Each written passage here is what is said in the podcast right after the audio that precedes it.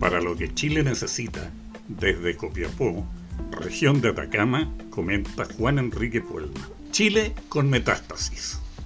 En efecto, 51 años tardó Chile en darse cuenta que aquel pequeño tumorcillo que la DC ayudó a instalarse en el gobierno en 1970 con su famoso Estatuto de Garantías, a la tristemente célebre Unidad Popular, aquel tumorcillo que todos pensaron era una espinilla, comenzó el mismo 11 de septiembre de 1973, con la inestimable ayuda del siempre listo comunismo internacional, acogiendo a cuanto lidercillo chilensis había dejado escapar, la inteligencia militar los prepararon en todo orden de cosas, porque la venganza tenía que ser en grande, y con todo. Los educaron en universidades de la doctrina y aprendieron dos o tres idiomas, entrenamiento dialéctico y doctrinario. Esperaron pacientemente, y los que aquí quedaron se prepararon soterradamente con ayuda y dinero internacional para recibir a los Vengadores, mientras en Chile la pseudo derecha cantaba y bailaba al son de la canción Libre y el himno Alborada. Lo que al principio fue un tumorcillo fue convirtiéndose silenciosamente en metástasis, de la que ni siquiera los más avispados de la inteligencia militar se dieron cuenta y cuando alguien se los hacía notar, contestaban socarronamente, tranquilo, los tenemos absolutamente identificados y controlados.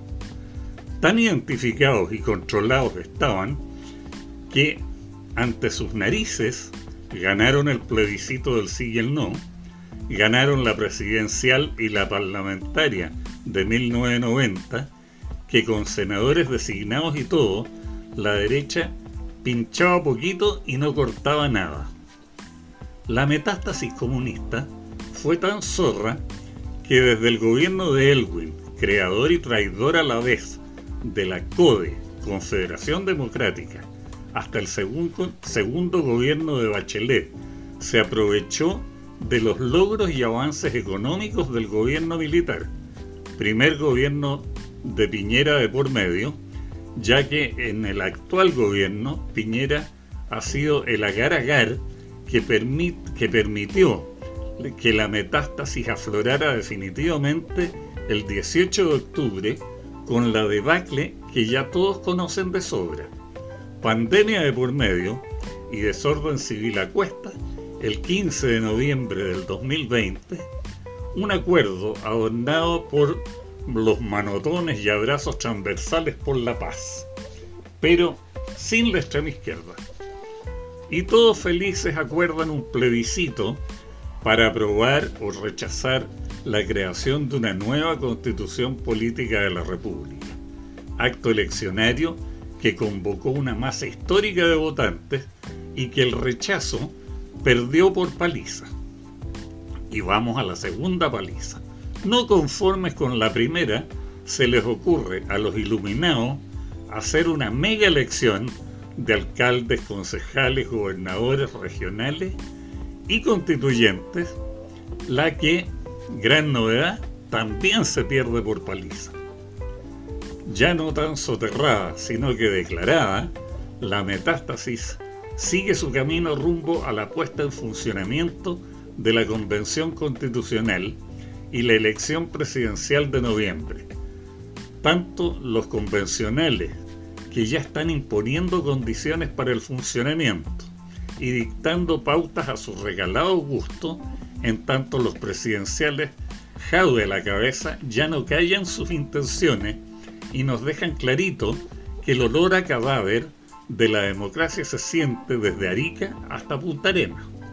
Mientras tanto, la pseudo derecha se prepara para primarias entre cuatro payasos. Estimado auditor, vaya haciéndose el ánimo. Prepárese porque vienen tiempos muy duros y difíciles. Muchas gracias.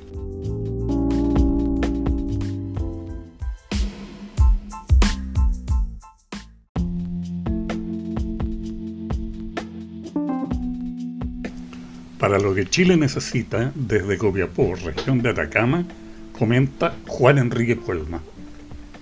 La destituyente o el desmantelamiento de la democracia.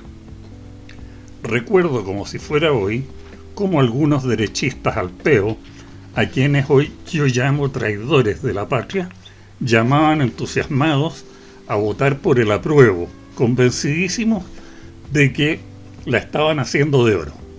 Entre ellos, por lo menos, dos de los precandidatos presidenciales de Chile Vamos.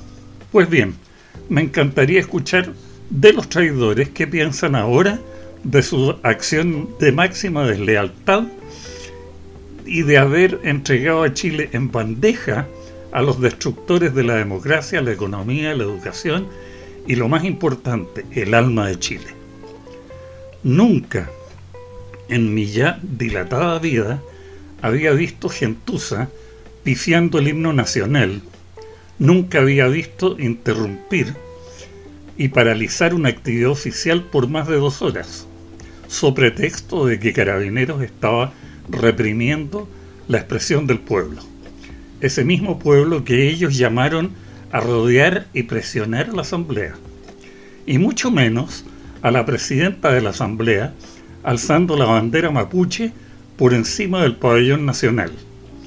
Yo aún no puedo entender qué pensaba el gobierno que estando sobre aviso de lo que venía no tomó las medidas de resguardo necesarios para impedir estos sucesos. Dentro de lo que se ha anunciado hasta ahora, quieren desmantelar las reglas que por ley de la República rigen en líneas generales a la Convención.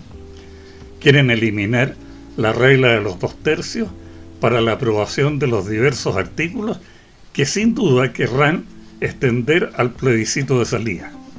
No contentos con lo anterior, exigen la libertad de los presos de la revuelta, sin reconocer que están presos por delitos comunes cometidos y quizás cuántas cosas más nos, nos quedan por ver.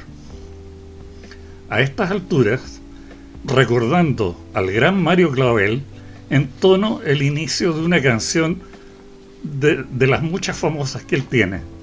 Señoras y señores, para todos una cordial invitación. Pasen a ver el circo. La la la la la la la. Ahora en serio. A estas alturas, si es que hay elección presidencial en noviembre y José Antonio Cast no endurece su discurso, hasta hoy blando y componedor, veo como una buena carta alternativa a Teresa Marinovich, quien hasta hoy ha mantenido un discurso y una actitud dura frente a lo comentado y en muchos otros tópicos. No quiero ni imaginar a la derecha votando por Yanna Proboste como el más menor. Como ya me emputecí y se me enroscó el genio, mejor me despido. Hasta la próxima.